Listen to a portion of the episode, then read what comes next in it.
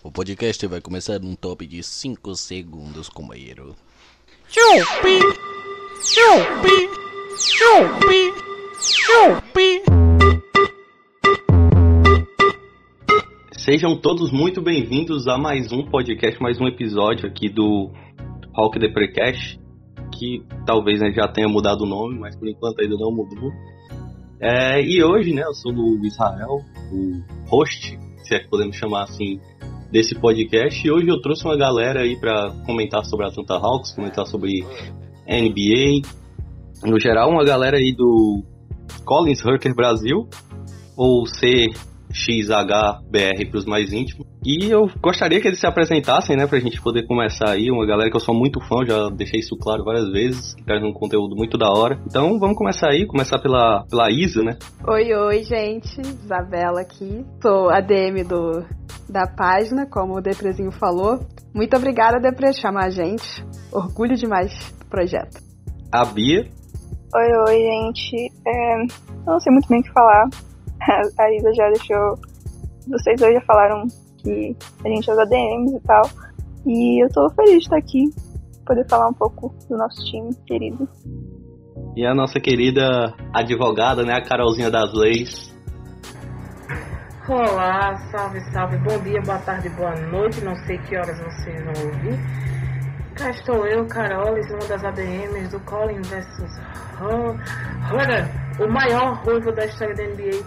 E é aquela coisa, né, amigos? Eu tinha tudo para torcer pelo Lakers, porém o Atlanta Hawks me escolheu feito um Pokémon.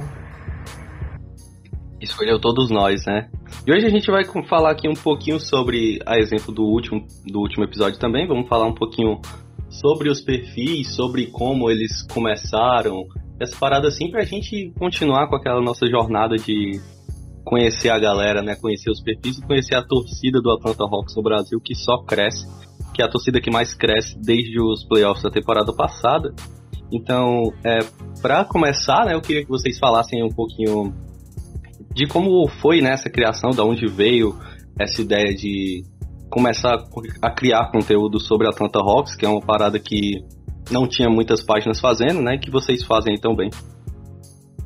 Que basicamente é, a gente estava na época dos playoffs, assim, e eu conversei com a Isa e com o Citor, que infelizmente não pôde estar aqui. E eu fiz um post na, na minha página do Twitter falando que era extremamente injusto o Collins e o Hurley não terem uma página brasileira para eles. E a gente resolveu fazer uma página para os dois, porque a gente não conseguiu decidir entre os dois. E mais tarde veio a Carolis, que a gente adicionou depois, né? E foi basicamente isso. A gente achou que eles precisavam de uma página, porque eles estavam tendo um destaque muito grande nos playoffs. E foi basicamente isso, assim, que eu me lembro. Assim, é, eu lembro claramente do dia que isso aconteceu. Tava aquele hype todo do Atlanta jogando super bem, a gente vindo pra uma série que ninguém tava esperando. E realmente, assim, não, não tinham muitas páginas é, direcionadas a outros jogadores além do Trey, né? Acho que quando a Bianca veio com a ideia, eu falei, cara, essa é a hora. E valeu super a pena. A gente tinha primeiro como intenção mais cobrir os jogos, não sei o quê. Claro que começou a ficar difícil, né? Porque com, com o dia a dia de cada um é, é muito complicado todo, todo mundo ter disponibilidade. A gente pediu pra Carolis vir pro projeto. Obrigada, Carolis, você tá ajudando muito até agora. Ela foi tipo uma mão na roda pra gente, acrescentou pra caramba. Enfim, agora estamos aí, né? Rumo aos 700 seguidores. Eu poderia começar a criar uma discórdia, né? Falando que a Isa meteu um até agora. Aí fica tipo, tá aqui. Até agora tudo bem. Mas depois, Carol, você pode assim, passar no RH e pegar sua carta de demissão, né, bicha? Tudo bem, Isa. Mas assim, agora falando um pouquinho mais sério. É, eu acho que os meninos, tanto Collins como Hutter, são dois jogadores de muito potencial. É nítido ver, ver ele jogando. É, quem está acompanhando essa temporada regular pode perceber que o Collins está absurdamente estável no rendimento dele. Enquanto o Hutter, por ter vindo de lesão e tal, ainda está se, se encontrando, está esquentando. Tem umas partidas muito boas, algumas nem tanto. Mas eu acredito que os dois são sim dois rostinhos que, que tem muito futuro na liga. é isso, né? A gente vai vendo aí que com o passar do tempo vai, vai surgindo esses perfis assim direcionados a jogadores que não sejam o, o Trey, né? A gente tem o Ken Reddish Brasil, a gente tem o DeAndre Hunter, que até hoje eu não sei se ele é brasileiro ou se ele é português, porque tem as duas bandeiras lá no, no nome, mas vai surgindo a galera que, que não gosta só do Trey, mas gosta de Atlanta, né? Porque a gente teve muito esse, esse hype aí para surgir novos torcedores por conta do, do Trey Young, que é, por conta principalmente daquela série contra os Knicks, né? Que ele acabou calando lá o Madison Square Garden, então querendo ou não, os brasileiros adoram uma, uma intriga, né? Adoram uma, um jogador marrento, então a gente conseguiu vários torcedores nesse momento. E para falar nisso, né, vocês aí também, fora a Isabela, né, começaram a torcer recentemente, né? Então eu queria saber assim, se foi realmente o Trey, se foi a série contra os Knicks, o que fez vocês gostarem assim para torcer pro Atlanta Hawks? É, na verdade, eu não comecei a torcer pelo Atlanta na série contra o Knicks. Eu comecei a torcer para eles na série contra os Sixers. Mas eu acho que vale a pena um, um contextinho. Tipo, fazia muito tempo que eu não assistia NBA. Tipo, tinha, quando eu assisti NBA pela última vez, assim, acompanhando, foi o ano do bicampeonato do Lakers. Faz muito tempo. E aí quando eu voltei, eu tava acompanhando os times assim e tal. E eu tava gostando muito do Jazz e tava acompanhando as, as, as, os playoffs, né? As conferências lá E aí começou a sair com os Sixers. E aí pareceu um pouco de barbada que os Sixers iam levar, sabe? Só que aí, esse tal de Atlanta começou a jogar muito bem. Não é começou, mas enfim, depois descobri que eles estavam jogando bem muito tempo. Começou a jogar muito bem. E tinha um menino na quadra parecia menor que todo mundo uma cara de, de, de arruaceiro, né? Que eles chamam arruaceiro, pronto. E nisso foi assim, sabe, ganhando muito, muito carinho pelo Atlanta. De pouquinho em pouquinho. E eu acho que no jogo 7, acho que foi o jogo 7 contra os Sixers que eu fiquei, caramba, esse time é muito bom. Foi muito bom. Porque foi um jogo assim que Uh, o Atlanta tava sem a sua principal estrela. Tipo assim, não é que tava sem, mas não foi uma boa partida do Trey. Mas o time coletivamente foi tão bom, fez um basquete tão bonito, que eu fiquei, caramba, esse time é muito interessante. E aí eu comecei a acompanhar mesmo. Acho que a partir dali eu comecei a acompanhar direitinho, eu vi a série contra os Bucks, e aí, enfim, teve a eliminação. E com o, o off-season, aí eu fui atrás da história do do Atlanta e realmente vi que é a minha franquia. Comigo é uma situação, uma coisa bem engraçada, assim, porque eu nunca, nunca assisti basquete, nunca me interessei por esporte no geral, assim, tanto é que eu só assisto basquete hoje. E um belo dia eu acordei e falei, vou assistir NBA. Liguei lá lindamente minha televisão e tava passando os playoffs do Nets e o Celtics. E primeiro momento eu tinha gostado muito do Celtics, só que eu falei, não, acho que ainda não é o meu time. E aí, logo depois disso, um dia depois, eu assisti o jogo 2 do Hawks e do Knicks. E foi bem no jogo que o, o Trey mandou o Madison Square Garden calar a boca, né? E eu fiquei tipo, pronto, é para esse time que eu vou torcer, porque eles têm esse cara. E como o Depre disse, tem. brasileiro gosta de um marrento. E o Trae Young com certeza é um grande marrento. Só que acompanhando mais o time, eu comecei a me apaixonar por um todo, assim, porque diferente de outros times, o Hawks tem uma coisa que é a união deles. Você vê um jogo e você vê que todos os jogadores são amigos. Você consegue perceber essa intimidade que eles têm. E foi isso que, me fez, que fez eu me apaixonar pelo Hawks, porque é lindo de ver eles jogando juntos, porque dá pra ver a química, dá pra ver tudo que eles fazem em conjunto e eu acho isso muito legal. Foi esse fato que fez, de fato, eu gostar muito do Hawks, além do Trey, né? E depois disso eu comecei a ver os outros jogadores e ver que cada um tem uma singularidade muito específica que é muito legal, porque cada um tem um jeitinho, tem o seu apelido e eu acho isso muito massa. É legal que vocês começaram a torcer, tipo, num período digamos assim, que os Hawks estavam bem, né? E a gente a gente conseguiu chegar nessa, nessas finais de conferência, que era uma coisa que ninguém esperava, né? O basquete do Atlanta do, da temporada passada realmente encantou. Mas eu queria saber da Isa, como ela se encantou pelo Atlanta Hawks, sendo que o time não tava lá essas coisas, a gente tava em temporada de tanque, né? Bom, a, a história de como eu comecei a torcer pro Atlanta, ela não foi tão mágica quanto a das meninas, sendo, sendo bem sincera agora. Eu escolhi o Atlanta até por um acaso da vida. O, o que que aconteceu? Eu não assistia basquete, nunca, nunca fui de gostar de esporte, nunca fui de assistir futebol, vôlei, qualquer esporte, nunca fui de acompanhar. Mas dois amigos meus, na época do último ano do ensino médio, falaram: Isabela, você tem que assistir, você tem que dar uma chance, vai lá, cara, você vai gostar, a gente garante que você vai curtir. Eu falei: tá bom então. Se é, se é, pra, se é pra começar a assistir NBA, se é pra começar a gostar de basquete, pelo menos deixa eu, deixa eu escolher um time, né? Eles pegaram a lista na, no site da NBA de todos os times. E nessa lista você não conseguia ver bem a colocação, porque estava misturado, né? A Conferência Leste. É, tá, misturado não, né? Tava a Conferência Leste em cima e o Oeste embaixo. Na época eu não sabia nem a diferença, não sabia nem que se dividiam os 30 times de um, em, em, em leste e oeste. Eu olhei para aquilo e achei que fosse realmente um, uma coisa só. E eu vi o Atlanta ali no meio tal. E eu, eu, eu fiquei intrigada com três times: o Bulls, o Milwaukee e o Atlanta. Eu olhei pelo logo, né? Não tinha como entender. Falei, caraca, qual, qual time que eu escolho? Mas o, o logo do Atlanta me pegou ali na hora. falei, não, vai ser esse aqui não, não tinha assistido nada, não conhecia nada da franquia. E na hora meus amigos até riram um pouco, falaram, cara, tu escolheu o Atlanta, o Atlanta é muito ruim, vai sofrer muito, não sei o quê. E, e sofri mesmo, a Atlanta naquela época tava jogando muito mal. Mas valeu super a pena. Eu lembro até. O, o, o primeiro jogo que eu assisti foi apaixonante.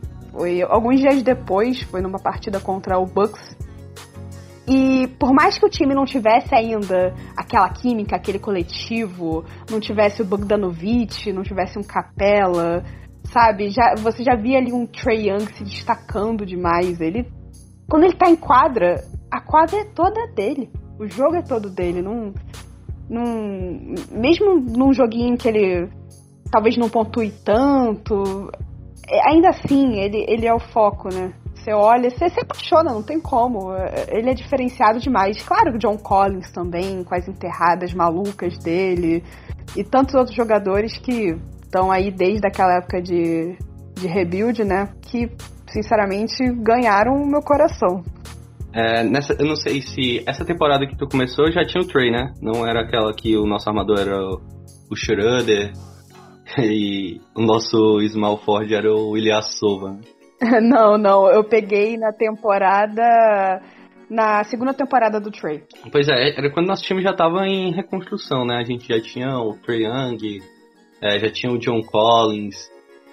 É, que são os jogadores que, que são a nossa esperança, né? Pra franquia ter dias melhores. A gente tem agora também o, o Kevin Herter, né? Que é o. Aí, o, um dos jogadores que dá nome ao perfil de vocês. E é muito legal, é, tipo, essa essa disponibilidade de vocês, né? Claro que tem dias que a gente não vai conseguir cobrir, é normal, tipo, né? Todos nós temos os nossos deveres, a gente não pode passar o dia no Twitter, né? Então, mas é muito legal vocês começarem a torcer tão recentemente, já ter esse, esse amor pela franquia, né? Que tá precisando, né? Nós não temos muito torcedor, a gente. Tanto os nossos torcedores, né? Estão trocando de time, essas paradas assim, a gente tem que se unir.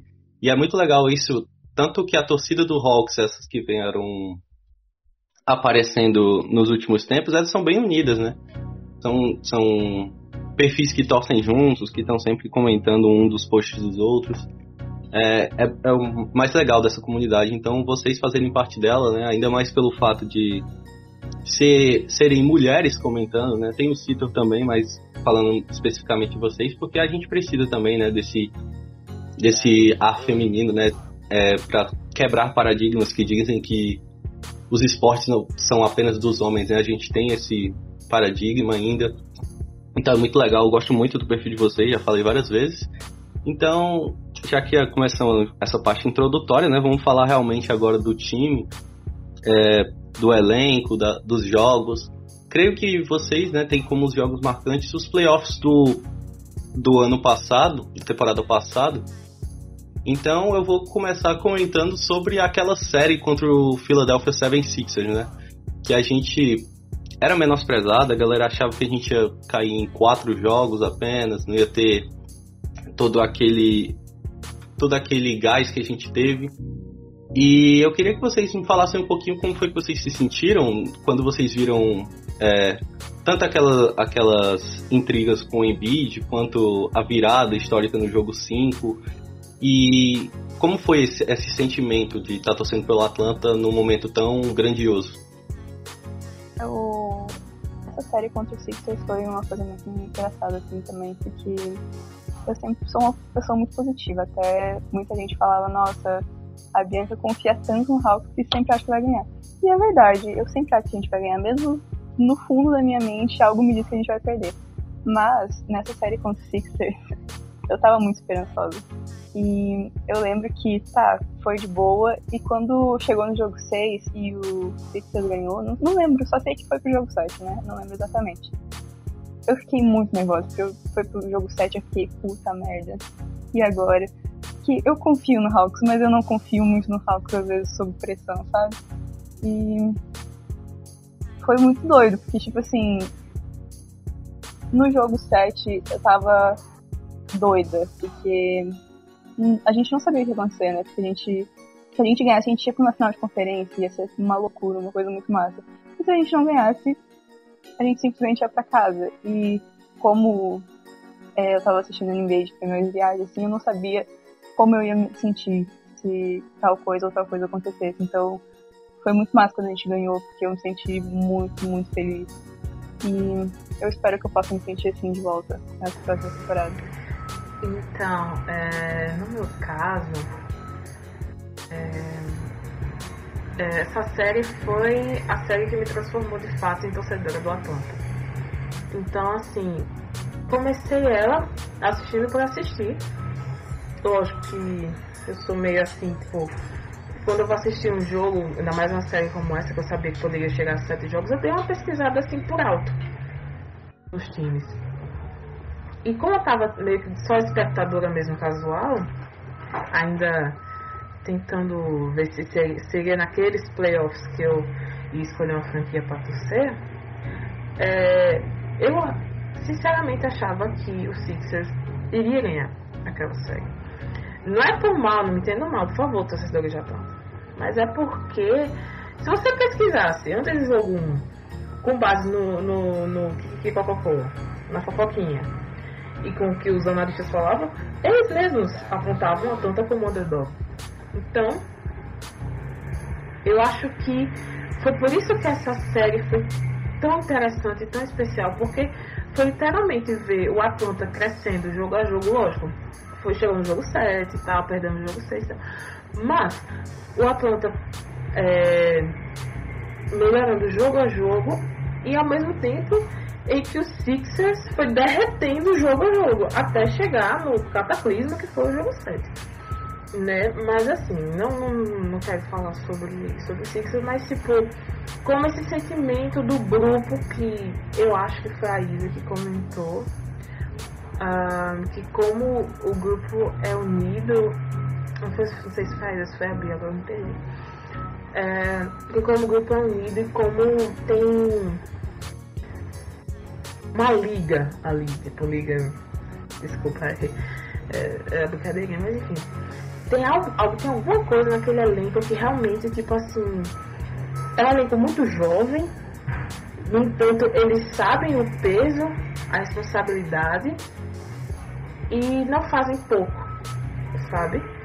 Poderia ser que, não sei, por algum motivo, algum deles estivesse pensando, ah, mas a gente é, pode voltar aqui outra vez, não sei o que. Não, velho, eles levaram tudo muito a sério.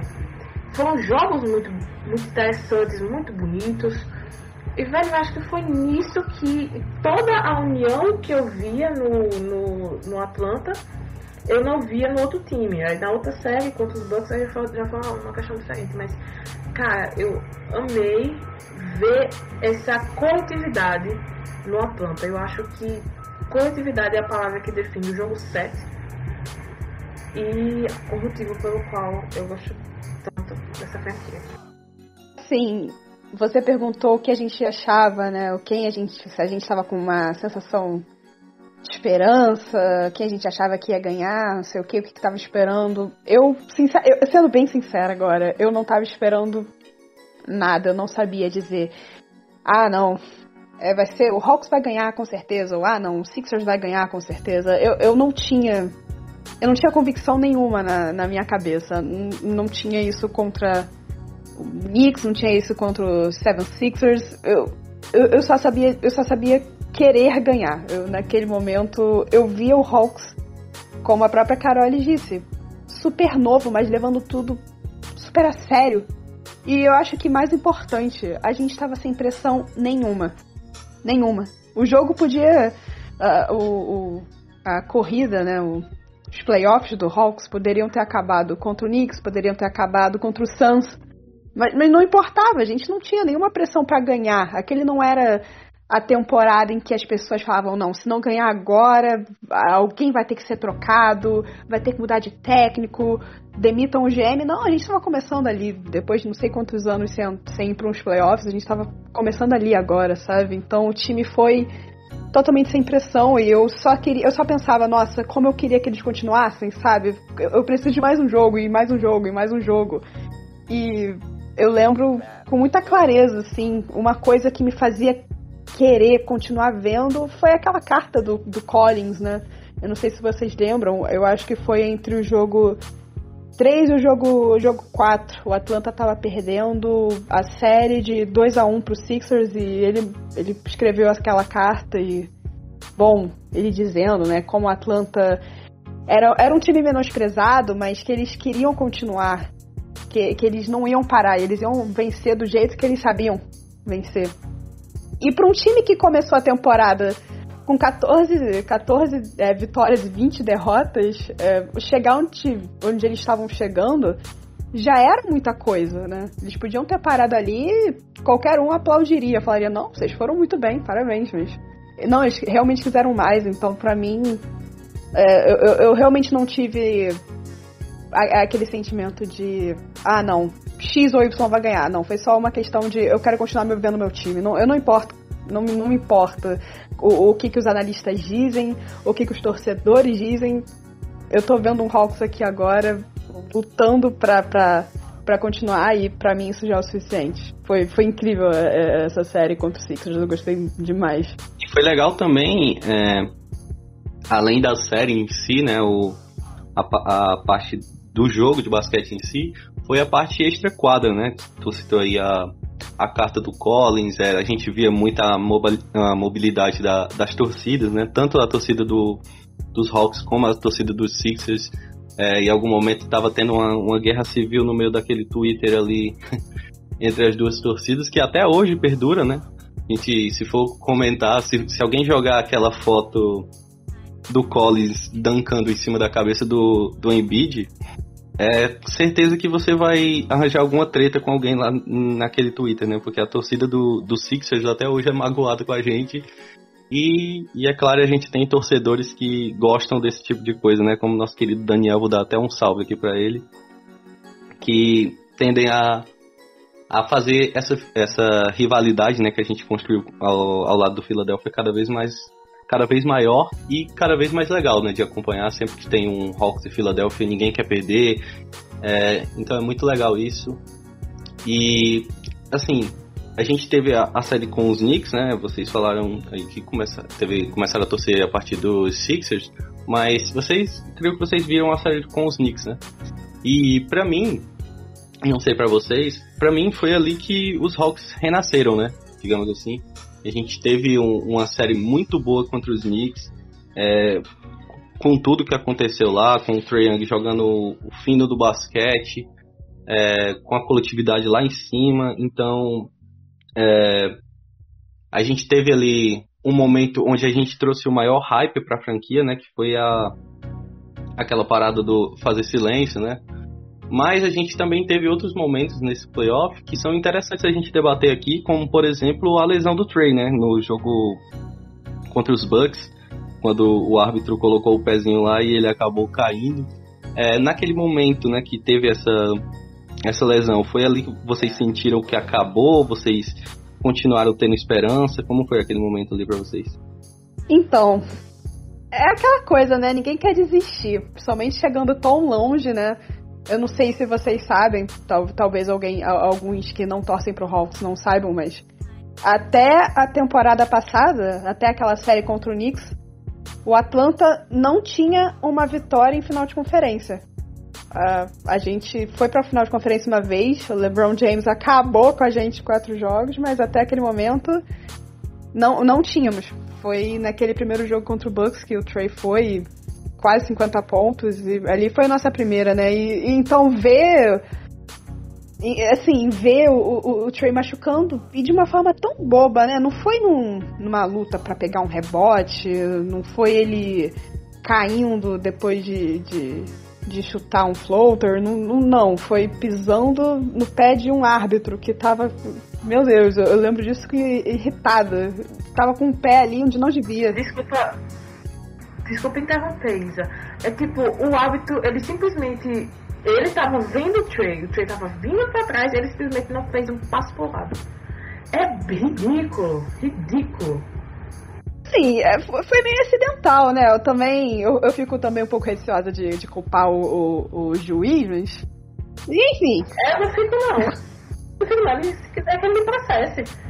Poxa, o cara tá vindo. Isa, ele tá vindo de costas, você tá vendo ele, é só ir pro lado, é só tipo, segurar ele pra ele não. pra ele não cair, tipo. Não, não, não, bicho, não, não. Não, é, ele tava errado de toda forma. Aquele pé dele não, não era pra estar na linha. Ele, tem, ele tinha que ter ficado. Realmente, vendo o Trey ali pertinho, os jogadores passando, não era pra estar com aquele pé dentro da quadra, mas ok. É, não, enfim. Eu, eu acho que sim, quando.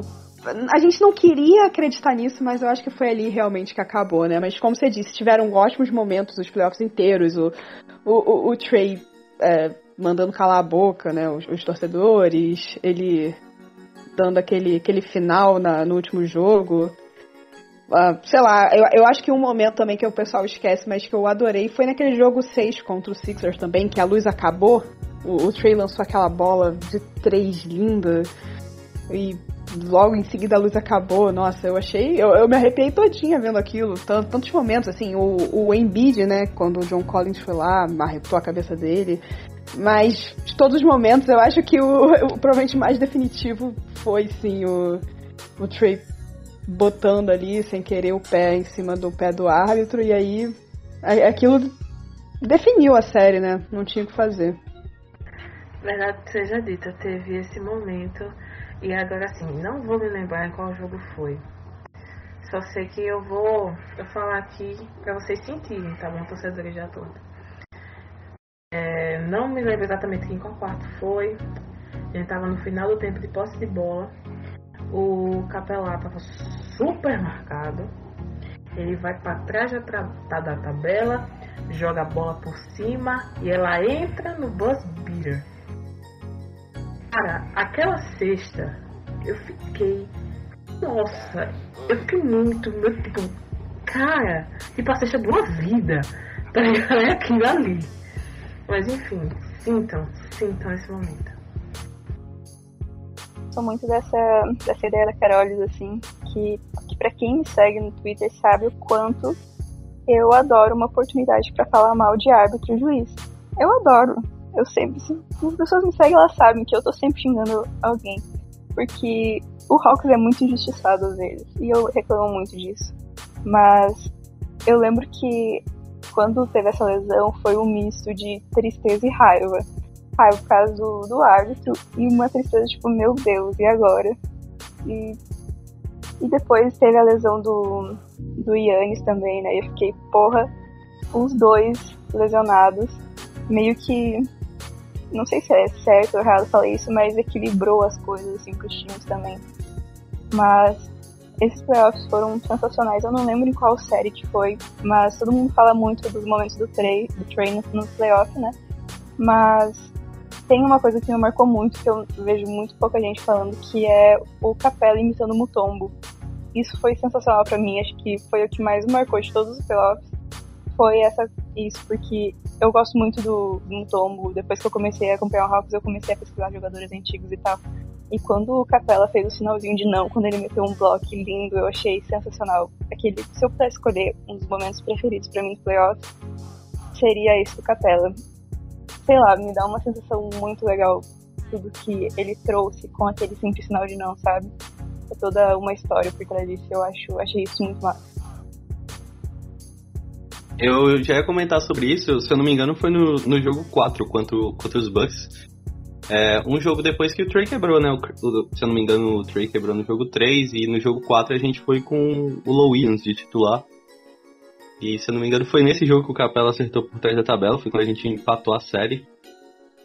a gente, é, eu não lembro se foi o 3 ou se foi o 4, mas foi quando a gente ganhou. Foi um jogo que a gente venceu, que tava caindo tudo, a gente tava até com a jersey é, do Martin Luther King, então foi realmente momentos marcantes, né? A gente tem muito essa de focar na parte do Trey por, por conta dele ser o Trey, né? Mas nossos jogadores foram muito bem nos playoffs.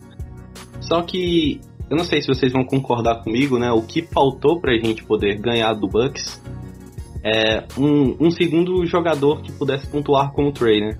Porque a gente, depois que a gente perdeu o Trey, a gente não teve aquele poder ofensivo que a gente costuma ter, né? Tanto no sentido de, de acertar bolas ou é, na questão de assistência, porque aquelas subida no Trey, no garrafão, que a gente não sabe se ele vai arremessar ou se ele vai passar, é um, é um ponto muito forte que a gente tem. Quando o Bucks perderam o, o Antetokounmpo, né? Eles tinham outros jogadores que podiam, como é que eu posso dizer, reforçar ali o elenco, né? Tipo o Chris Middleton em ótima fase, o Drew Holiday em ótima fase. É, a gente tem o John Collins, tinha o Hurter que estava jogando bem, mas não foram o suficiente, né? O que vocês acham que a gente poderia ter de diferente ali? Um, um jogador, vamos, vamos sonhar, né? Um jogador que a gente poderia ter diferente, que pudesse mudar aquela história ali. Bom, eu vou ser um pouco polêmica aqui. Vou, vou, vou ser bem sincera. Eu acho que a ideia de um segundo, de uma segunda estrela pro time, alguém que pontua, alguém que dá assistência, é a segunda estrela mesmo. Eu acho que, apesar dela ser realmente importante, não, não, foi, não acho que foi isso que faltou pra gente no, naquela série. Eu acho que o que faltou pra gente de verdade, de verdade, foi saúde. Porque na época a gente não sabia, mas a quantidade de jogador importante lesionado naquela, naquela série contra o Bucks é, é um absurdo. A gente já não vinha bem de saúde a temporada inteira. A gente perdeu o DeAndre Hunter, a gente perdeu o Cam Reddish, o Trey perdeu umas semaninhas também. John Collins, eu lembro que ele se machucou num jogo contra o Suns, perdeu também uma semana assim, a gente tava numa temporada, quem, quem, quem viveu sabe, tava difícil demais. Tinham jogos em que tinham cinco jogadores fora, sabe? Era, era um absurdo, era um absurdo, mas se você pegar Trey Young machucou no, na, na série contra o Capela o, o, próprio Herder, que, como vocês disseram, tava, tava jogando muito bem. Os dois estavam machucados, os dois com problema de lesão no tendão do tendão de Aquiles, né? O Bogdanovich, a gente reclamou pra caramba dele na série contra os Sixers. Porque ele tava machucado, ele não tava rendendo, mas ele tava super machucado, ele não tava conseguindo andar direito. O joelho dele tava inchando por causa disso. A gente perdeu o DeAndre Hunter de novo, ele voltou na série contra o Knicks. Teve que sair, e ele que tava vindo super bem, marcando bem, sabe? Cam Reddish estava voltando de, les de, lesão na época, ele até chegou a jogar no, nos últimos joguinhos, mas não estava ainda naquela condição 100%. Em, em questão de saúde ele estava bem, mas ele não estava com ritmo de jogo, né? Depois de não sei quantos meses sem jogar. Foi, foi extremamente complicado. Você tinha ali dos cinco, quatro é, é, titulares machucados, não sei, sabe? É, tá, eu, eu, imagino, talvez, numa série em que todo mundo tivesse conseguido manter a saúde, tivesse conseguido manter o nível. Quem sabe, né? É, é meio complicado tentar prever, mas é, de verdade, eu acho que o que faltou para a série ser um pouquinho mais competitiva foi, sim, a saúde. Não acho que foi um segundo, um uma segunda estrela, não. Eu vou complementar o que a, que a Isa falou. E, tipo, dentro de todo esse cenário, imagine também como fica o psicológico dessa equipe tão jovem, Hum, tipo, óbvio, eles, como já foi, foi dito, eles não tinham peso de nossa, agora tem que ir, tem que buscar esse título, tem que. Eles não tinham esse peso. Mas, poxa vida, vai dizer que não tem peso nenhum. Equipe chegar na final de conferência depois de anos, sabe? Então, tipo assim, soma todos os fatores de é, problemas físicos, problemas de saúde e a pressão psicológica, quando o Trey machuca, que querendo ou não, ele é a âncora do time. É ele que, sabe, que comanda o, o tal do Floor General, mas ele não é tão general assim, mas enfim, é nessa, nessa, nessa ideia que eu tô querendo dizer. Então, imagine também como psicológico dos meninos ficaram. Né? Aí, a tal da, da falta de idade e a inexperiência pesam também. Porque você tem que ser muito frio para conseguir manter o nível de jogo quando tuas estrelas não estão não é, não saudáveis. O Giannis teve uma lesão bizarra. Bizarra, que assim, só pelo fato de ele não ter conseguido voltar em, em, uma semana já era motivo de aplausos e ainda por cima foi campeão, mas tudo bem. O cara teve uma lesão bizarra. Mas você vê, o Milwaukee não quebrou. Por quê? Porque ele já vem de anos de playoffs, anos de, de competição, anos sendo um time relevante e cobrado. E o psicológico dos caras já venia também. Então eu acho que isso é um, um fator bem, bem importante. Não acho que um jogador teria, uma pessoa, um jogador, enfim, teria feito grande diferença, não sei de dizer. Mas prefiro trabalhar com essa suposição. Alguém acha besteira que eu vou falar agora, mas uma coisa que também faltou pro Hawks nessa série foi sorte. Porque o Bucks veio de uma série que eles não estavam tão bem assim, eles estavam. Eles ganharam quase perdendo, sabe? E aí chegou contra a gente e aí o Middleton virou um monstro pontuador. O, o Yannis começou a acertar todo o lance livre que ele fazia. E isso não estava acontecendo na série que eles estavam fazendo antes. Então, tipo, realmente parece besteira, mas faltou um pouquinho de sorte também, além de todas as questões, assim, porque parece que o time do Bucks mudou muito quando passou a série com a gente. Então, não sei se teria alguma coisa que a gente pudesse fazer ali naquele momento, dadas as, dadas as circunstâncias, assim. Porque, como a gente já comentou antes, o Hawks é um time muito coletivo. Então, parece que quando falta um desse coletivo, tudo desanda. Então, acho que realmente um jogador a mais ou menos não teria feito muita grande diferença nessa série. Essa parada de experiência, né, até legal comentar, por conta que a gente teve, tinha, tem, né, o Low Williams e tem o, o Galinari, que já são jogadores mais experientes, já viveram mais momentos do que o, o resto do nosso elenco, que é bem jovem. E querendo ou não, eles estavam sendo a força daquele time naquele momento, né? O Low Williams fazendo ótimas partidas, o Galinari também, vindo muito bem do banco. É, esse time do Atlanta, ele tem muito a evoluir ainda, né? Então a gente passou por essa final de conferência, a gente foi chegando lá contra tudo e contra todos é, para poder criar essa certa, essa certa casca né, que a gente está precisando. Foi os primeiros playoffs do Trae Young, do John Collins, do Kevin Herter, do Ken Reddish. Então é, é uma parada que a gente ainda está em construção, né? A gente tem essa nova temporada, esse esse novo esse novo momento do time que a gente chega com uma expectativa a mais, né, do que foi na temporada passada que a gente já chegava pensando ah, não sei, vamos perder de novo. Mas na, na te, nessa temporada a gente tem aquele, como é que eu posso dizer, a chama da esperança mais acesa, né? Porque a gente veio de uma boa temporada, de um, de um bom playoff. E eu tô comentando muito da temporada passada por conta de, que vocês conhecem mais e tal, mas vamos passar um pouquinho pra frente, vamos passar um pouquinho pra, pra temporada atual. E eu queria começar pelo draft, né? O que é que vocês acharam dessas, desses dois jogadores que chegaram agora, o Jalen Johnson e o Sharif Cooper? Qual é a expectativa que vocês têm em cima deles?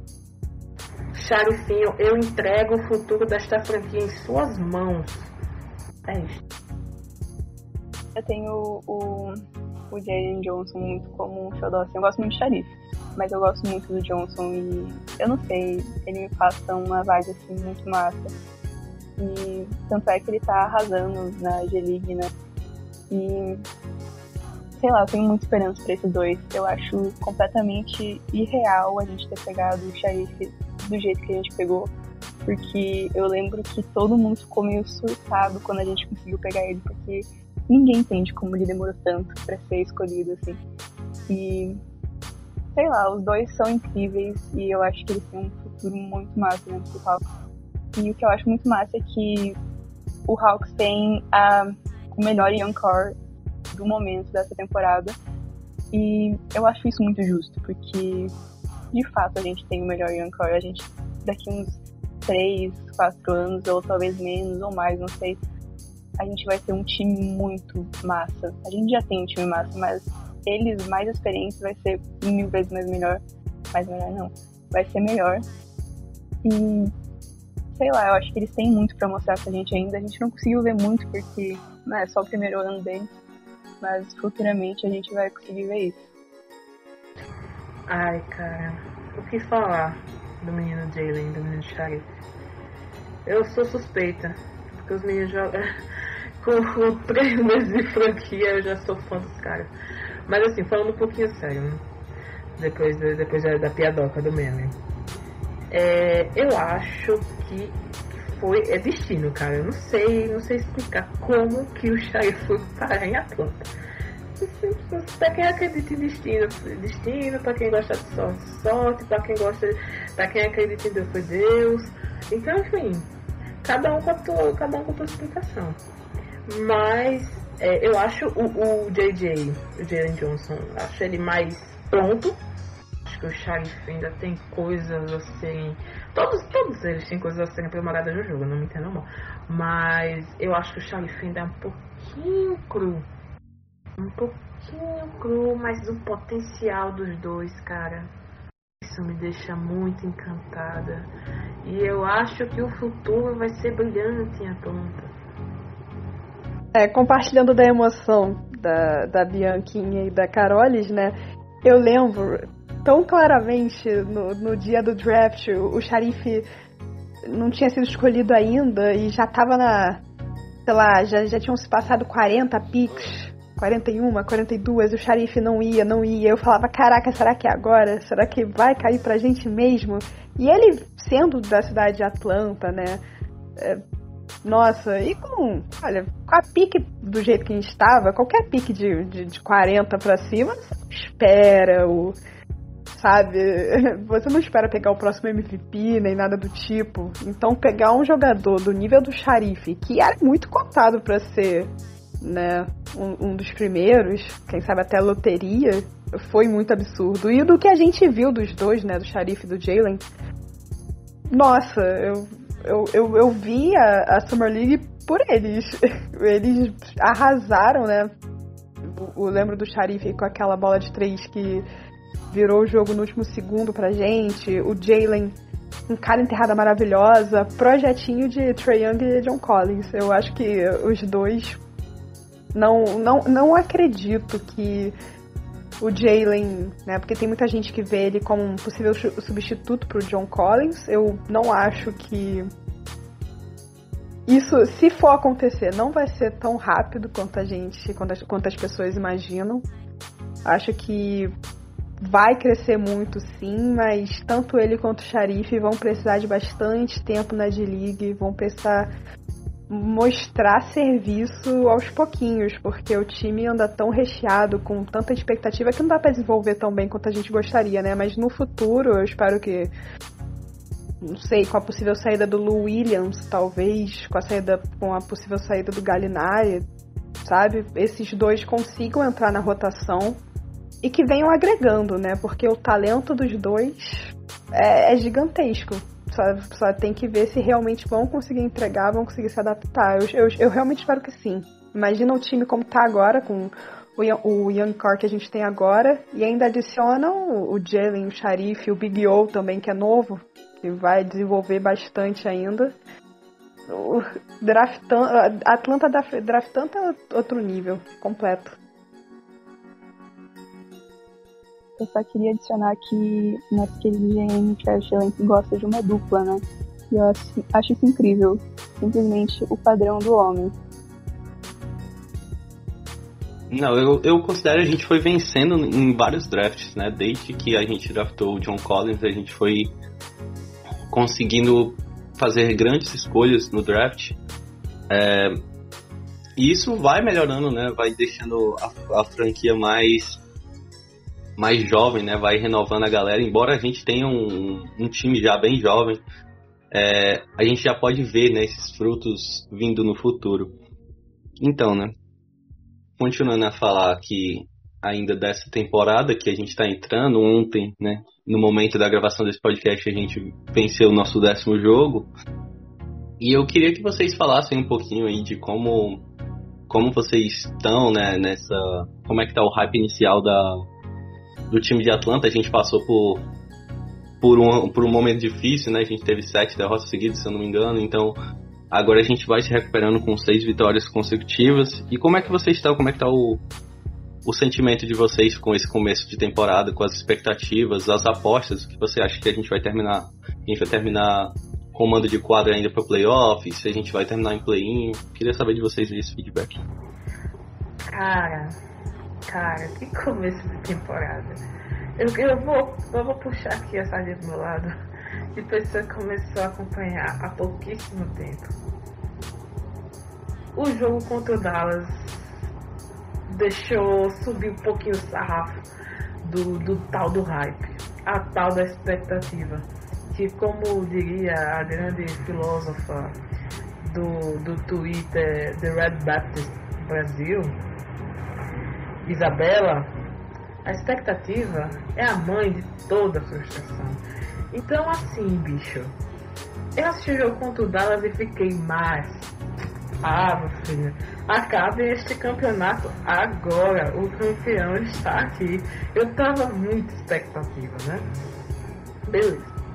Depois foram passando os jogos, o Atlanta foi ganhando de um jeito meio truncado, ganhando de um jeito feio. E aí, é, né, a agenda foi, foi um pouco um pouco cruel, né? Com a Atlanta colocou o Nets, o Jazz, o, o Golden State, nossa, ah, Golden State. Colocou quem mais? O Suns, eu não sei se eu falei o Suns. Colocou uma galera, só tipo assim, as, as melhores equipes dessa temporada em sequência.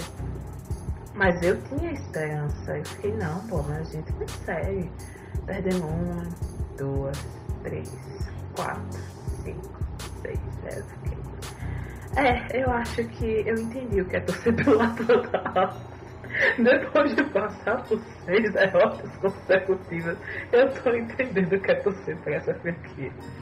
Mas assim, aquela coisa, né? A torcida tava, tava demitonate fulaninho, eu não vou citar nomes de jogadores, tá? mas fulaninho tá péssimo. Tem, tem várias coisas, pode entrar nesse assunto depois. Fulaninho tá horrível, não sei o que, vai pro banco. Eu mandei vários jogadores pro banco, assim, no, no, meu coração.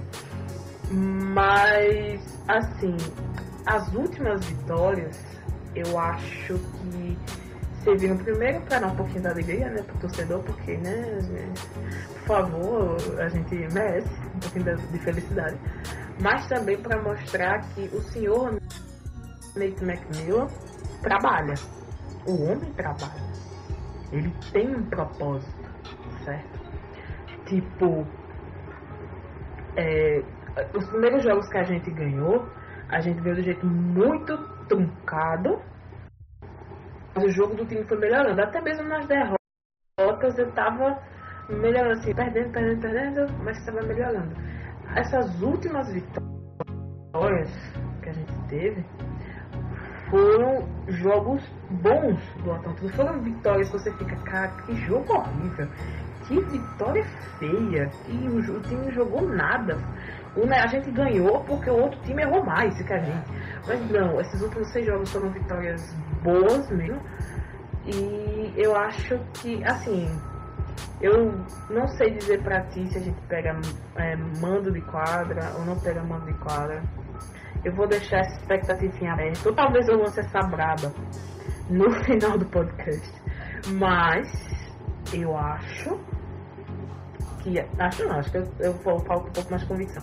A gente vai para os playoffs. Acho que a gente não pega play E a tendência do, da equipe é melhorar mais e mais. O jogo ficar mais encaixadinho.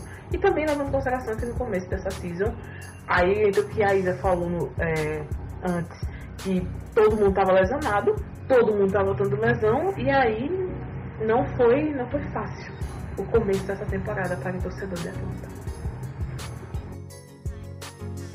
Essa season mal começou e já teve seus altos e baixos, né? Porque é, eu, quando a gente estava nessa série de derrotas aí, eu tive dois momentos de desesperança.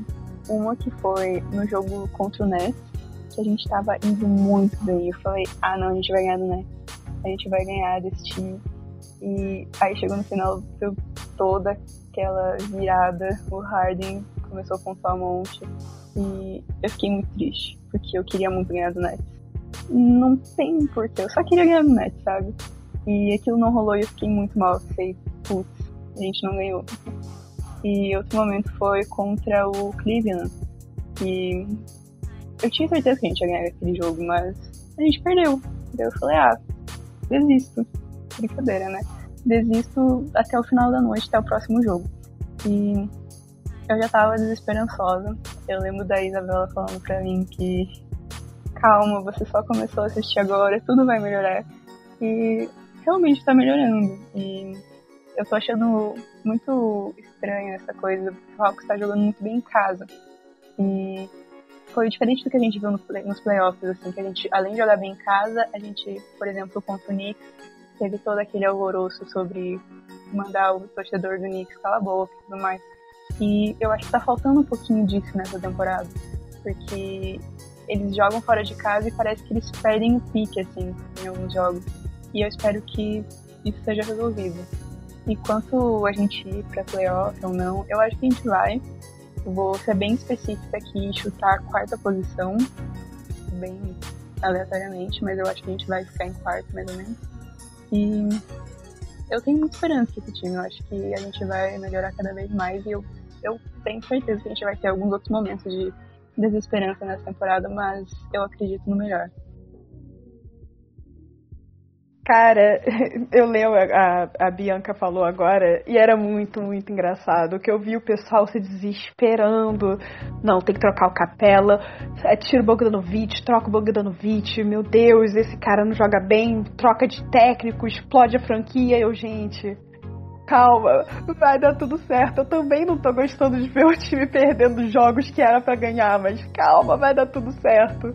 E foi, foi isso, né? Esse início de temporada foi uma montanha russa de emoções. A gente teve o primeiro jogo contra o Dallas, que, sabe, é um, é um time com uma super estrela no Luca, sabe? É que um time que vem sendo um time muito bom.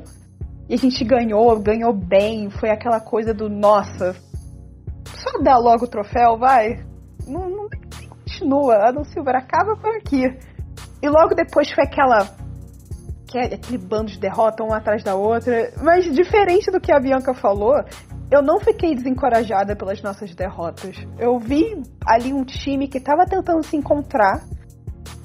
E não foi aquela derrota que, ah, primeiro minuto de jogo já estão perdendo de 10 e nunca mais a gente consegue voltar para jogo. Não, não foi isso que aconteceu. A gente vinha bem, em algum momento ali o time, sabe, por questões tanto de rotação, por desorganização, a gente acabava perdendo um pouco o ritmo e aí era aquilo, né? Teve aquele jogo. Isso aconteceu contra o Nets, mas o jogo contra o Suns, isso aconteceu também. A gente vinha muito bem no jogo. Tava tava um jogo super competitivo. E no final ali, naquele finalzinho, a gente perde, né? Mostra assim. Não, não é uma questão de incompetência do time, é só uma questão de ajuste. Entende? E eu acho que esse ajuste veio. E digo mais, eu fico feliz que isso tenha acontecido logo agora nesse início de temporada, porque tem muita coisa para rolar ainda. É, como, como a gente até comentou, né? Muita gente começou a torcer pelo Hawks agora, depois desse. É, desses playoffs e tudo mais. Eu não tenho tanto tempo de experiência assim, sabe? Não, eu vi, claro, que foi um, um time que sofreu bastante esse meu início de torcida. O Hawks não era.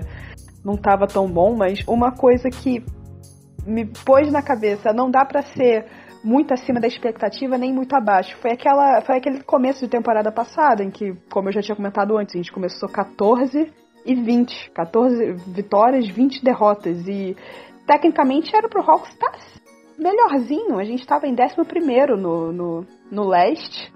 E aí, era um tal de, de pessoal falar: nossa, vocês são muito ruins, vocês gastaram dinheiro pra caramba e tô esse lixo. E era tal de jornalista falando mal, de analista falando mal, era uma coisa. E a gente voltou, e a gente conseguiu, e, e ficamos empatados. A gente saiu do 11 para quarto, empatado com o Knicks. A gente, claro, o Knicks ficou na frente porque tinha ganhado a gente três vezes na temporada regular.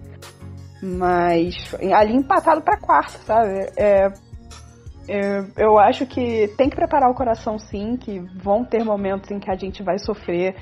É, é normal ter jogador lesionado, a gente tá com um jogador lesionado agora, né? O Big O e o DeAndre Hunter. É normal passar por momentos que a gente está agora, em que a gente está ganhando vários seguidas.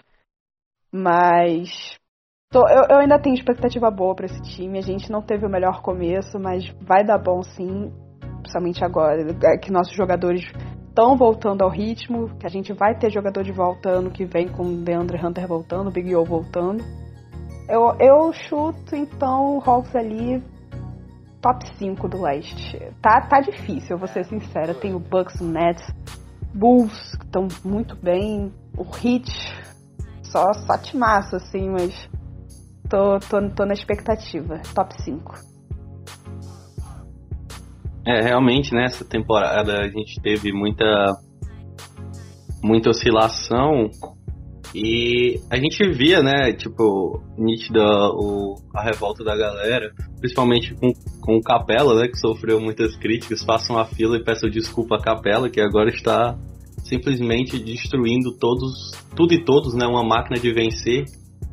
É, a gente também teve como é que eu posso dizer? Pro, a, a parada do Nate McMillan, né? A gente teve algumas dúvidas, eu vi muita gente reclamando também, por conta do jeito que ele mexia o time, né? Mas agora ele vai é, entendendo um pouco mais, ele vai mexendo o time de forma em que os titulares não, não fiquem 100% do tempo fora de, de quadra, né? A gente teve muita, muito questionamento sobre isso.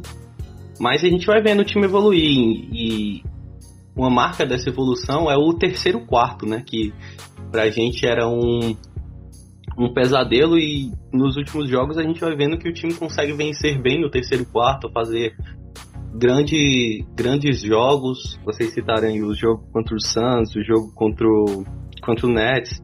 Coloca o jogo contra o Denver também, um dos jogos contra o Jazz, que a gente se perdeu no terceiro quarto, né?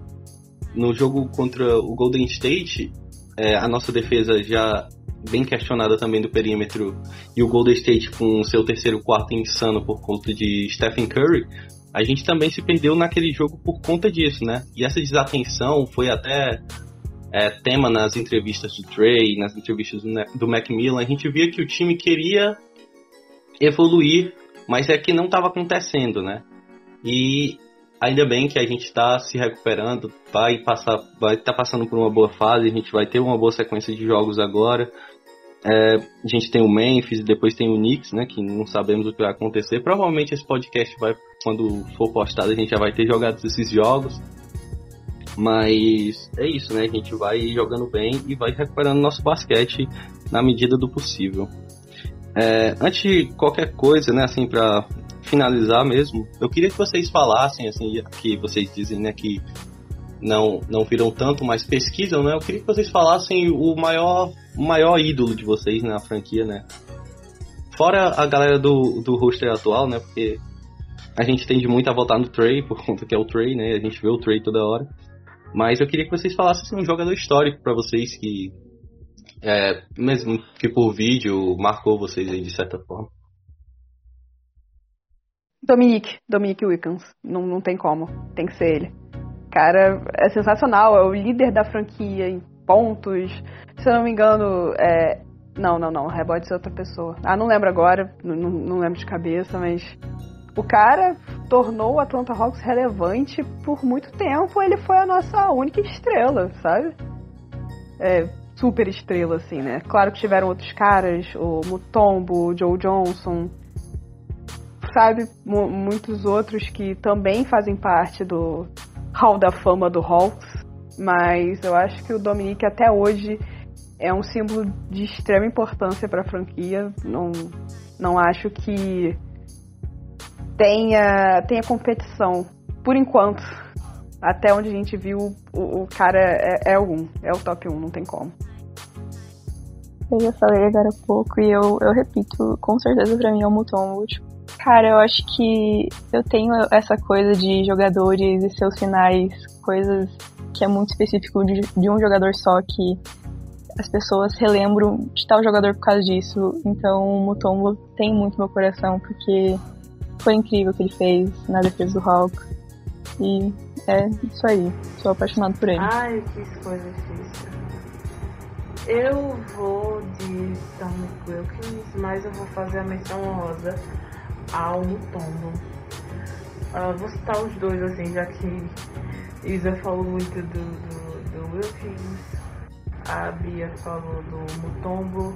Enquanto, enquanto eu acho que o Wilkins foi realmente um do mais grandioso, digamos assim, que passou pela franquia, eu acho que o Mutombo aparentemente plantou uma semente ali do que seria uma Hawks Culture, tá ligado? Que o Capela traz de novo dessa galera jovem que joga com estilo, joga a cabeça para cima, é, pra cima, queixo erguido, não quer saber, mas que tem muita estabilidade de uma cultura coletiva. Eu não sei, às vezes me parece que foi o Mutombo e aquela galera que plantou essa semente, enquanto o Dominic Cooks é a grande estrela que a franquia entregou para a NBA. Então, eu fico com o Wilkins, mas fazendo essa missão aí pro Mutombo. Solomon Hill, né, também. Dá pra esquecer. O monstro do Twitter. É, mas eu também queria citar o Bob Petit, né, que é o primeiro MVP da liga da NBA e também foi aquele que trouxe o, o único título que a gente tem, né, do St. Louis Hawks. Então é um cara também que merece ser citado aqui por todos esses feitos que ele fez para para crescimento da franquia, né? Não dá para esquecer também o Bruno Fernando, né, gente? O Gold também. Eu queria só fazer essa menção aqui. Grande Bruninho. Saudade. Eu vou aproveitar que esse programa vai ficar gravado. E assim, se der certo, eu lancei essa braba. Se der errado, aguardem, é uma questão de tempo. O Atlanta Hawks vai ter dois All-Stars esse ano. Young e John Collins. Essa é a minha braba, deixo aqui com vocês. Cara, a gente tá começando essa campanha muito cedo. O negócio é só em fevereiro a gente tá aqui, não. John Collins tem que ser All-Star. E... Vai, vai, bicho. Eu digo a você, a menos que ele se lesione, ele vai ser All-Star, porque ele tá sendo absurdamente estável e entregando tudo. Ele vai ser All-Star. Ah, mas tem três pessoas competindo pra posição. Eu não quero saber. A minha braba é essa. Vai ser All-Star. Aguarde, que graça. Ah, cara, eu queria muito, sendo bem sincera. Eu acho que ele tá jogando num nível muito absurdo. O que ele. O John primeiramente, John Collins é o tipo de cara que melhora todo ano.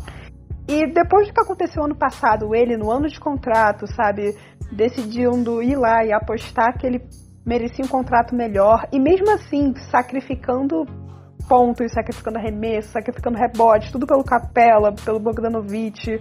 Ele perdeu o lugar de número 2 do lado do Trey, né? Virou Capela esse cara que recebia realmente, digamos assim, essa atenção especial.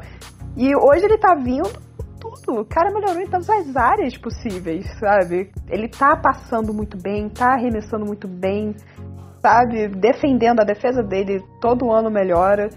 Eu, é, é uma pena que as pessoas tenham esquecido do Hawks, né? Nesse comecinho que a gente veio meio capenga, né? As pessoas decidiram deixar de lado, ou esqueceram. É uma pena, porque o John Collins joga e joga todo jogo. Não, não, não tem essa de jogo ruim para ele. Jogo ruim para ele é double-double, sabe? É, é uma pena que as pessoas não estejam vendo, merecia demais, demais. Jovens, entendam, entendam E apesar do, do time, o time com altos e baixos, é normal. Ter altos e baixos é normal. Não, não esperem resultados incríveis, impressionantes. E a gente sabe o que a Atlanta é. Tipo, a gente, eu, tem expectativa e tal, a gente sabia que a Atlanta era. E tipo, dentro disso, velho, eu assim, a minha apostinha também, eu queria muito que o Kevin Hutter tem algumas coisas. Eu, vou, eu tô puxando essa linha pro John Collins e pro Kevin Hutter, né, fazendo aquele, aquele jabá pra página. Mas é uma coisa que eu acho que. Aí, não sei se as meninas vão concordar comigo, eu acho que o Kevin Hutter, esse, essa season, uma coisa que eu, que eu queria muito que ele fizesse era o tal da, a tal da visão de jogo. Eu acho que isso que tá faltando no Hutter para o QI de basquete para ele também poder pleitear, quem sabe, uma posição de titular, porque agora ele está titular por causa do DeAndre Hunter. E se não, mas quem sabe uma, posição de titular, quem sabe, tá nessa, nessa, nessa vibe de estar nas babas de All-Star. Eu queria fazer um adendo sobre o, o Collins, porque eu sou muito suspeito de falar do Collins, todo mundo aqui sabe, mas eu acho que a gente não seria nada hoje sem o Collins. Tipo, depois que passou todo a euforia da, dos playoffs, assim, eu comecei a reparar mais em cada jogador individualmente, assim. E, cara, o Collins valeu cada centavo do que foi pago por ele, sério. Não, é que o John Collins realmente, ele é fenomenal, ele é o cara que a gente vê que vários jogadores, o próprio técnico até, eu não tinha falado isso antes, né, o próprio técnico falou isso já, um, quando você vê, é, quando tem jornal postando notícias sobre o Hawks, eles falam, né, que o, que o John Collins é esse cara que fora das quadras é o que dá o impulso mesmo, é o que fala, é o líder fora das quadras às vezes, né. E sobre a Carolis, o que, que tu acha, Depre? Eu achei super polêmico, né? Isso de querer substituir o DeAndre Hunter pelo Kevin Hunter. Vamos, vamos ver. Foi, e o pior é que isso é polêmico em várias camadas, né?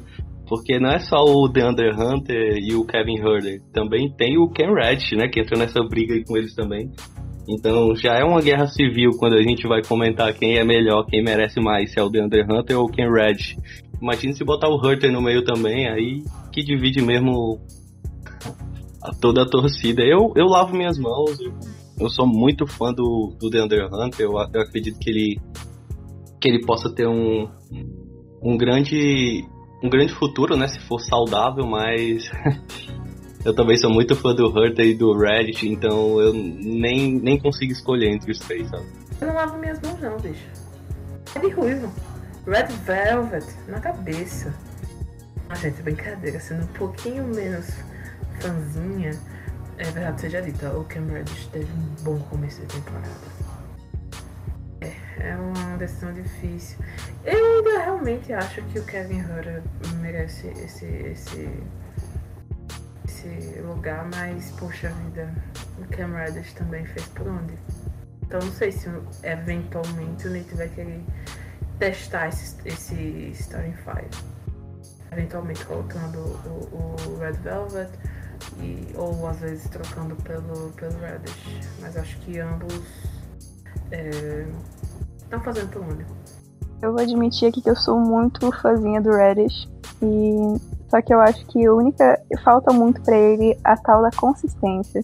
Porque tem jogo que ele tá incrível, tem jogo que ele tá mais ou menos e tem jogo que ele tá péssimo.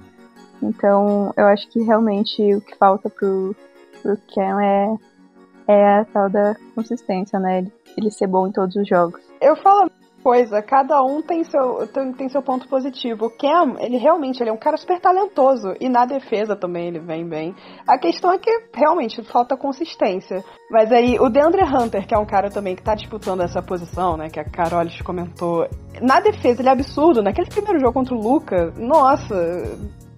Que loucura foi aquela, sabe? Mas ele ainda precisa encontrar o lugar dele no ataque. Vocês. É, é, não lembro, não sei se quem tá escutando vai lembrar, mas. Naque, naquele início de temporada, antes dele se machucar, nossa, ele tinha momentos que parecia que ele tava jogando melhor que o Trey, sabe? É, é uma pena que ele tenha tido tantas lesões seguidas e espero realmente que ele consiga ficar saudável daqui para frente.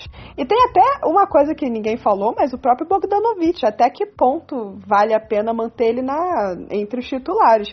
Eu, eu vou ser sincero e dizer que eu acho que não precisa mudar. O que tá agora, acho que tá funcionando, né?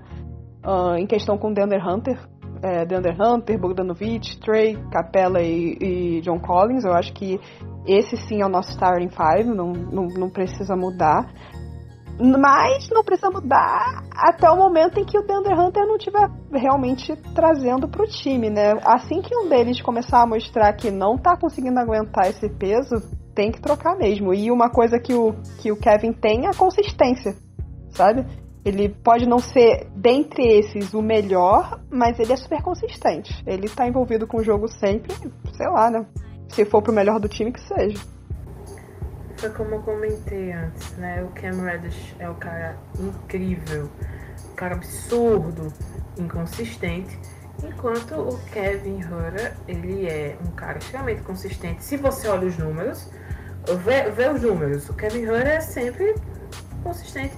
No entanto, quando você assiste o jogo, e é isso que eu, que eu fico assim, ah, gente, eu vou, vou fazer, vou dar uma indiretinha do bem, tá? Mas não vou citar nomes. Teve um, um outro, outro lugar aí que foi falar de, dos times, tá? Vou, também incluiu o Atlanta, não fosse o Atlanta. E comentou assim com base em números. Eu fiquei tipo, cara, assiste o jogo pra tu ver como o time tá jogando e comenta uma coisinha mais.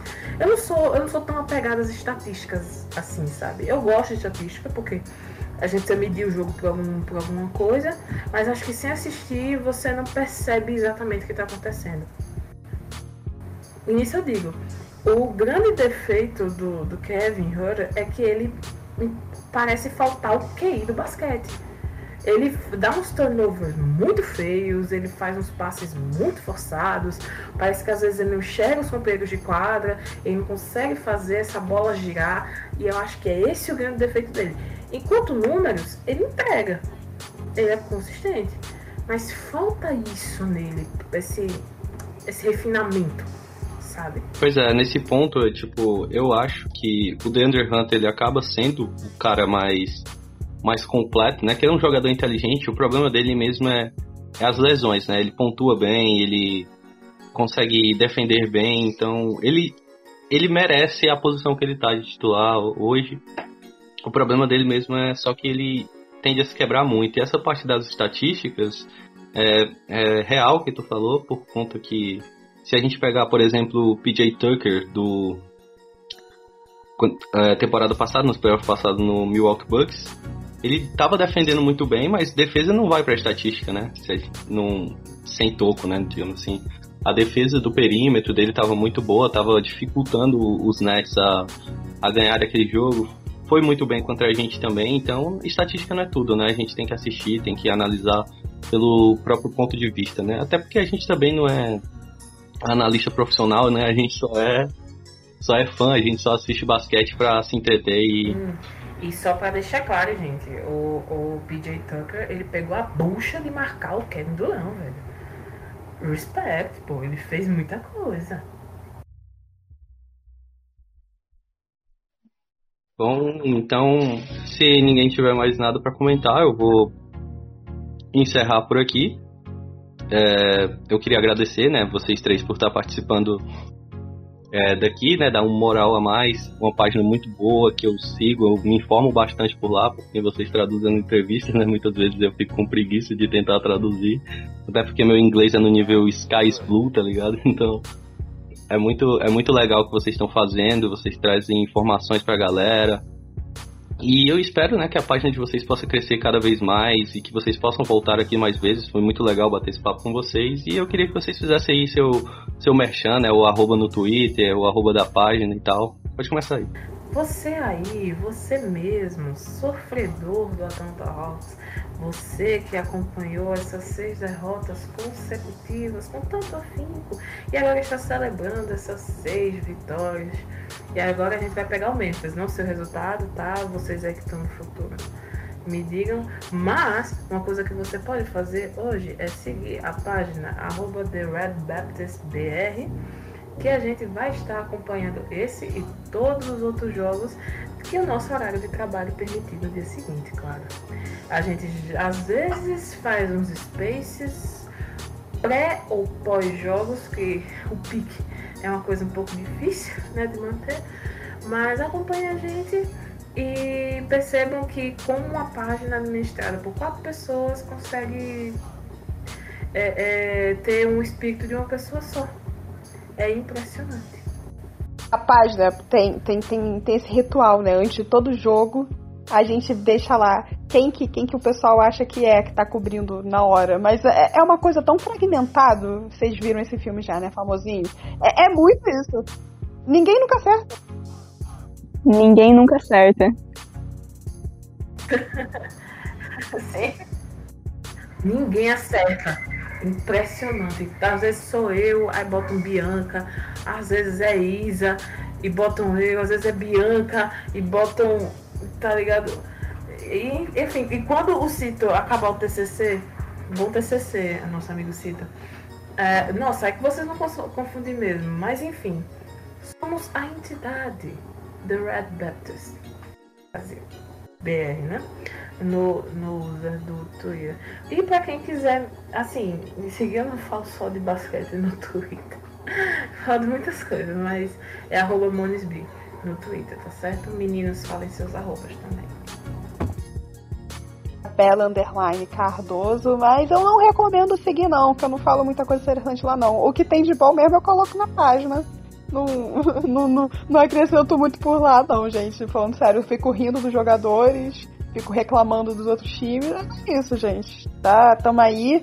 Lembrando que a página tá sempre no espírito de engrandecer John Collins e Kevin Hutter. Então se você for hater de um dos dois, por favor, tome cuidado com quem você vai enfurecer, porque pode ser um dia que a nossa personalidade está um pouco mais Isabela, né? Que tá um pouco menos, sabe, contar de bater em alguém. Mas pode ser que seja um dia em que a gente está mais voltado pro Daniel. O Daniel que não é ADM, mas que é o espírito do caos. E aí a gente vai querer cair na porrada. Tome cuidado.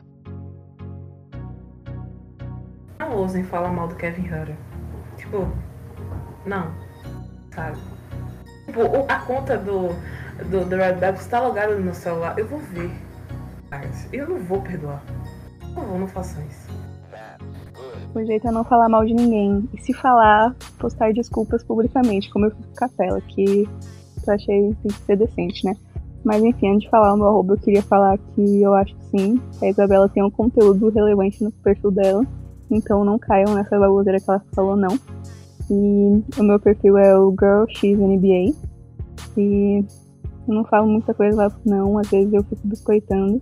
E queria agradecer pra, por ter convidado a gente, né? Porque foi muito legal. Primeira vez que participo de um podcast. E foi divertido e eu espero que a gente possa fazer isso futuramente mais vezes. Que a gente tenha mais coisa boa para falar ainda sobre o nosso queridíssimo Atlanta Hawks. Espero que o Raio chame a gente para discutir nos playoffs as nossas séries nos playoffs. Eu tô aguardando esse convite, Rael, porque a gente vai chegar lá nos playoffs. Porque eu não sei se vai chegar pra gente na nossa DM o convite. Nesse ponto a gente vai começar a se convidar, né? No momento em que a gente vê alguma coisa polêmica acontecendo, vem as três, e se der tudo certo, o nosso quarto integrante também. Os quatro aqui discutir. E se precisar voltar aqui para discutir quem que deveria começar como titular, vamos voltar sim, porque esse é um assunto importante, um assunto polêmico e tem, e, e tem, que, tem que ser debatido, tem que ser debatido. E mais uma vez, Israel, obrigada por tudo, viu? Você é incrível. E eu ainda digo mais, a gente vai voltar aqui para falar, sabe de que, Isabela, Bia e Rael? A gente vai voltar aqui para falar do All-Star Weekend com Trey Young e John Collins. Aguardem. Amém. Vamos, vocês, vocês que estão no futuro, come, comecem a campanha com a gente. Vamos, vamos fazer o John Collins All-Star esse ano. É isso, espero né, que a gente venha aqui pra falar sobre o All-Star Game, falar sobre Trae Young e John Collins. É, mas eu queria deixar claro para vocês que vocês estão sempre convidados, sempre que quiserem participar é só dar o toque. Se quiserem alguma coisa para falar também, eu nem preciso participar, vocês também podem participar e comandar essa parada. É como eu disse, isso aqui é, é para todos nós, né? Não é só para mim, não é só pro Depre, é para todas as páginas para agregar mais cada vez mais a a torcida do Atlanta Hawks, né? Então, é isso.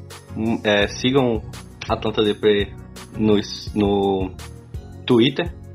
Sigam também o Collins Hurter, né? Eu não vou falar o nome do arroba porque eu não consigo falar. Red Baptist. Enfim, sigam eles lá, sigam cada perfil. É, Eu também concordo com a Bianca que a Isabela posta assim um conteúdo bem relevante. É mais ou menos, é mais ou menos. É, então é isso. Então é isso. Siga também o, Spotify, né? O Rockcast, o Rock The Precast. Siga o Rockcast Brasil lá dos meninos lá. E vamos sempre agregar aí a, cada vez mais a comunidade. Um abraço para vocês e até a próxima.